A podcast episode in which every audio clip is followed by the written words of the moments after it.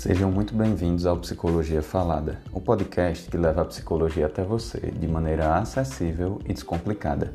Meu nome é Rafael Dantas e esse é mais um episódio da série Universo Psi, que vai ao ar sempre às segundas-feiras, trazendo até você conteúdos que irão te ajudar a compreender o desenvolvimento e a atuação da psicologia.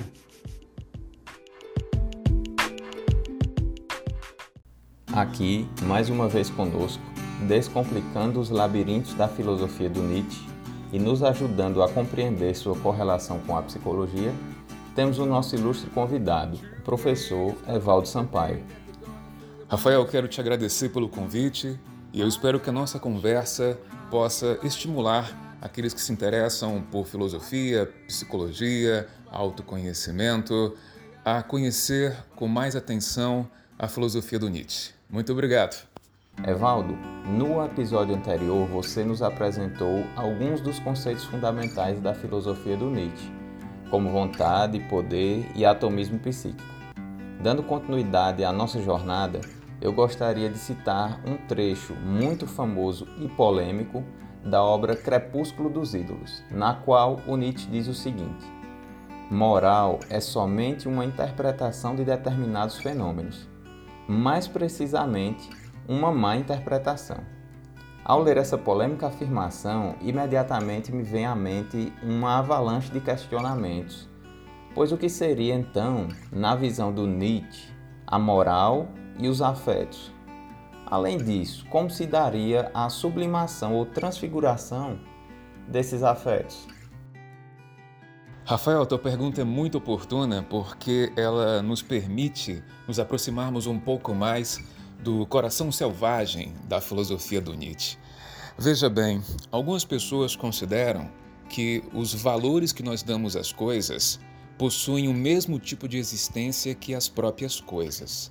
Então, o valor que eu dou a uma árvore ou que eu dou a uma mesa para essas pessoas existiria por aí no mundo ou nos seria dado por algo que está para além do mundo, como que uma entidade sobrenatural. Para o Nietzsche, os valores nem são algo que estão inscritos na natureza e nem nos são dados por uma entidade sobrenatural. Segundo Nietzsche, os valores seriam uh, relações que nós estabelecemos com as coisas e, mais do que isso, certos afetos que se estabelecem a partir dessa relação que nós temos com as coisas. Ora, se é assim, então os valores e, por conseguinte, a moralidade, a qual é estruturada a partir dos nossos valores, não é nem um fenômeno natural e nem um fenômeno sobrenatural, mas antes uma interpretação que nós fazemos acerca dos fenômenos. A maior parte do esforço filosófico do Nietzsche é tentar entender quais são as raízes, quais são as causas profundas dessas interpretações que nós fazemos quanto aos fenômenos e as quais constituem a própria moralidade. Para entender isso, nós precisamos inicialmente fazer algumas distinções e especificações quanto ao que o Nietzsche entende pela expressão moral. Isto porque, nas, nos seus livros, Nietzsche emprega a expressão moral em mais de uma acepção. Num primeiro sentido, a moralidade seria um tipo de sentimento que nós temos quanto aos nossos hábitos. Nós temos uma série de hábitos constituídos e nós temos certos sentimentos quanto a esses hábitos, ou seja, um sentimento de que esse hábito é positivo, é negativo, é útil, é prejudicial.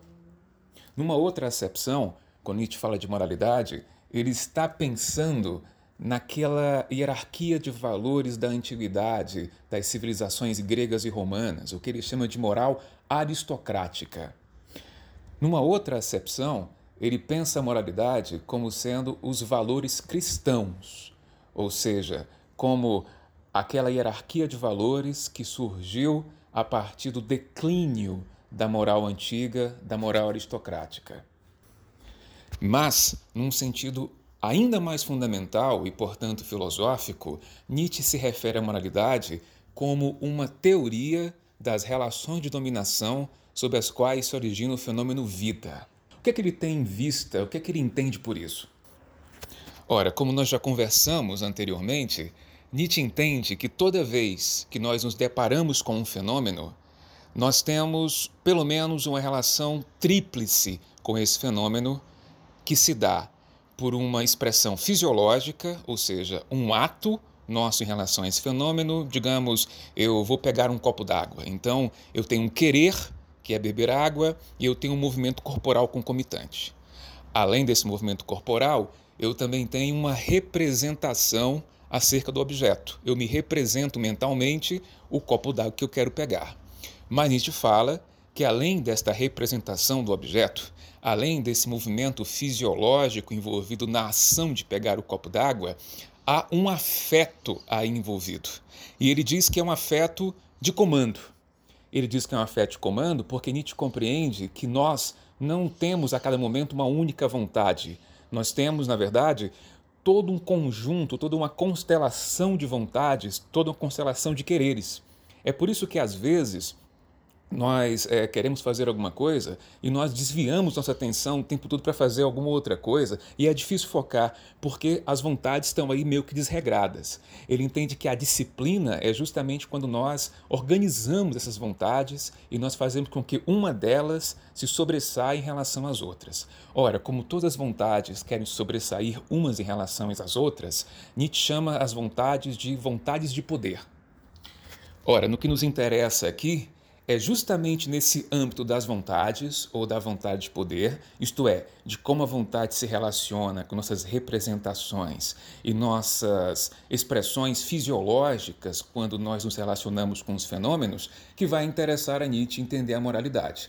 Então, essa ideia de que a moral é uma interpretação dos fenômenos significa para Nietzsche, sobretudo, que a moral é uma interpretação do tipo de vontade que nos liga aos fenômenos, que nos apega às próprias coisas. Sendo assim, Rafael, o que o Nietzsche tem em mente é que, mesmo que um valor, um dado valor, nos pareça como algo dado, este valor nunca é dado, ele é sempre construído. Perfeita explicação. Você foi muito feliz, especialmente a afirmar que nossos valores são sempre uma construção pois é justamente em busca da compreensão desse processo de construir e desconstruir que parte da psicologia tem se ocupado. Pois bem, para completarmos nossa jornada que tem por objetivo descomplicar os labirintos da filosofia do Nietzsche, eu quero conversar contigo a respeito de um último trecho na qual ele diz: A importância da linguagem para o desenvolvimento da cultura está em que nela o homem estabeleceu um mundo próprio ao lado do outro um lugar em que ele considerou firme o bastante para, a partir dele, tirar dos eixos o mundo restante e se tornar seu senhor. O criador da linguagem não foi modesto a ponto de crer que dava às coisas apenas nomes. Ele imaginou sim exprimir com as palavras o supremo saber das coisas. Então, Evaldo, como poderíamos compreender essa relação entre os afetos e a linguagem. Rafael, eu creio que tanto você quanto aqueles que escutaram o nosso primeiro podcast sobre Nietzsche devem se lembrar que a formação dele foi em filologia. A filologia é a ciência que estuda a linguagem com ênfase nas línguas e literaturas clássicas, o grego, o latim, dentre outras.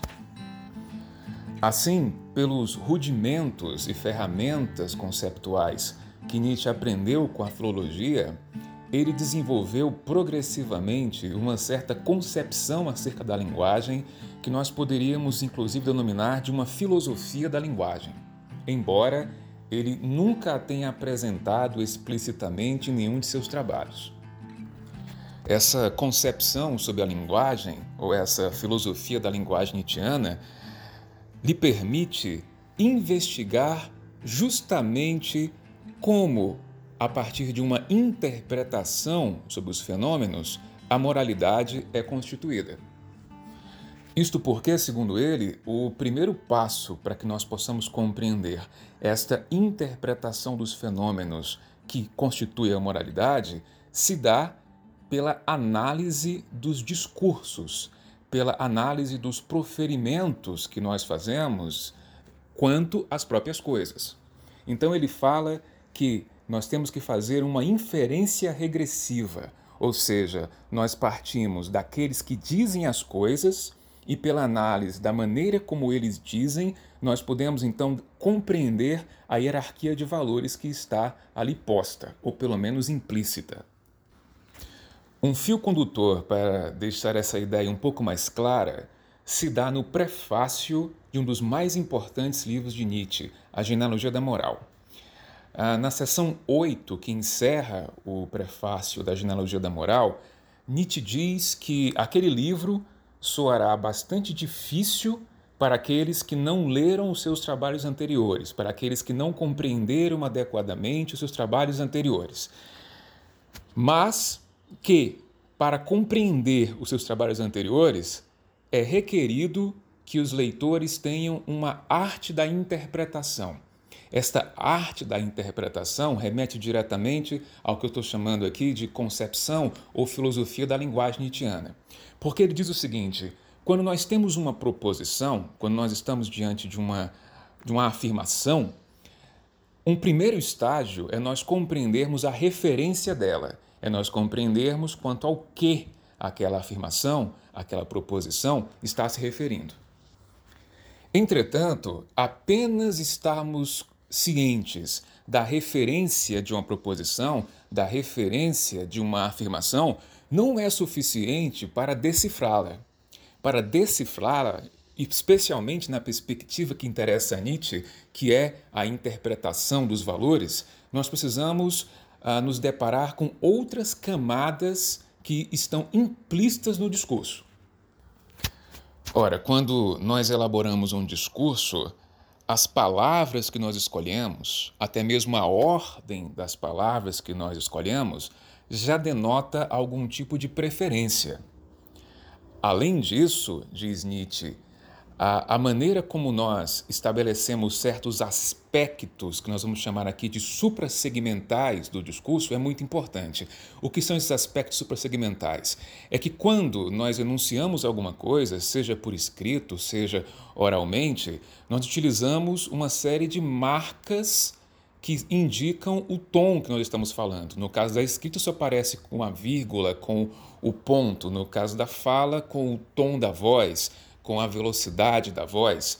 Então, Nietzsche entende que esses aspectos suprassegmentais são muito importantes porque eles indicam se alguém está calmo, se alguém está nervoso, se alguém está irritado ou alguém está triste, dentre outros afetos.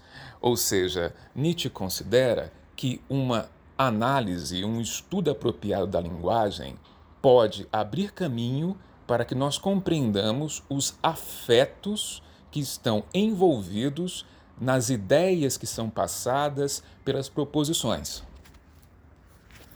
Ora, como nós estamos insistindo já há algum tempo, o que mais interessa a Nietzsche é entender, é compreender esta linguagem dos afetos. Então, essa linguagem dos afetos para ele aparece sobretudo no âmbito da estruturação do discurso. E há técnicas específicas para se depreender isso, tanto do ponto de vista da escrita quanto do ponto de vista da oralidade. Eu retomo, como Nietzsche era um filólogo, ele possuía essas tais técnicas. E essas tais técnicas podiam indicar para ele se um discurso era escrito numa determinada, para expressar, melhor dizendo, uma certa tonalidade afetiva. E isso para ele é muito importante para que nós possamos compreender a, a, o que está subjacente às ideias daquele que a profere. Em outros termos, o que Nietzsche está sugerindo é que quando nós escutamos alguém, nós não podemos ficar restritos ao conteúdo do que é dito, mas nós temos que compreender quais são os afetos que se mostram naquilo que é dito. E aqui a gente termina a nossa conversa sobre o Nietzsche e o seu legado na construção da ciência e psicologia. Mais uma vez eu agradeço ao meu amigo Evaldo Sampaio pela parceria com o podcast Psicologia Falada, não só na apresentação dos conteúdos, mas também na produção de toda a trilha sonora. Se você gostou, acompanhe os nossos episódios semanais no seu serviço de streaming favorito e nos siga no Instagram, arroba Psicologia Falada. Muito obrigado a todos que nos ouviram e eu espero vocês no nosso próximo encontro, semana que vem. Um abraço!